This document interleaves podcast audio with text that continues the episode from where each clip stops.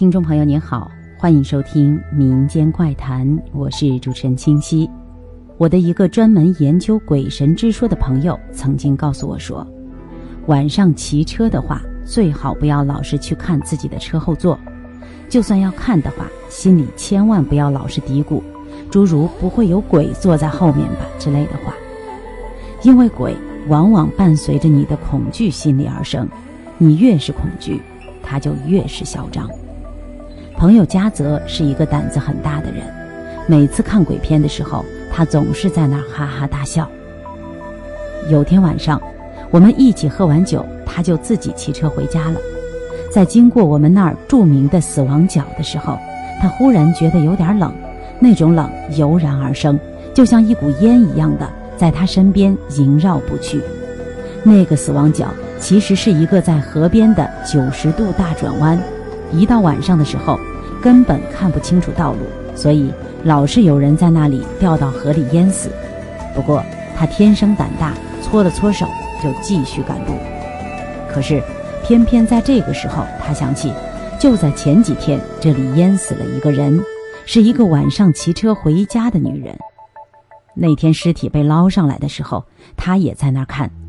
他清楚地记得那个女人的样貌很美，比现在的老婆还美。特别是那丰满的身躯，他虽然只是看到尸体，当时就浮想联翩，忍不住说了句：“要是做我老婆就好了。”可是他的眼神，那具女尸的眼神，让他感到不寒而栗。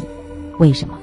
为什么他的眼睛到死还睁着，并且有一种很空的感觉，空的好像可以把人所有的回忆、所有的思想都吸进去的感觉？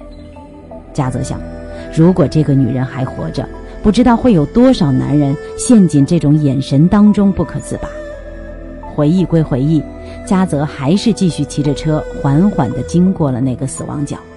可是，忽然他有一种很熟悉的感觉，那感觉似曾相识。他觉得脖子后面有点凉，似乎有一个人一直坐在他的后座上，对着他呼吸一样。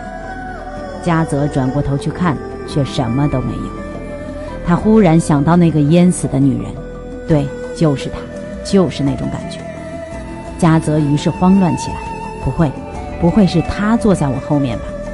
于是他再次缓缓地转过头去，然后他忽然觉得好空，一种一无所有的空，一种冷，一种生无可恋的冷，那种感觉就好像什么都没有意义了。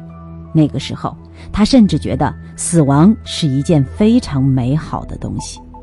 他勉强地扭过头想跑，可是他感觉到车子却在后退，往那河边退去。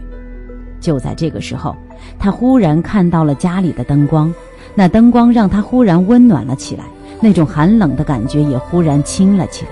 就在这个刹那，嘉泽拼命地蹬着车子就跑，一直到家关上门，他才大大的喘了口气。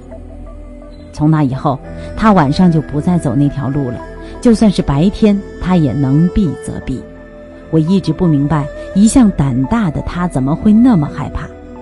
直到有一天他喝醉，我和几个朋友拖着他走过那死亡角的时候，他忽然惊醒过来，然后对着我们大哭大叫。原来那天他回到家的时候，发现车子后座上在不停地掉水，而他衣服的背面上居然也有一个人形的水渍。好了。今天的民间怪谈就到这里，下期再见。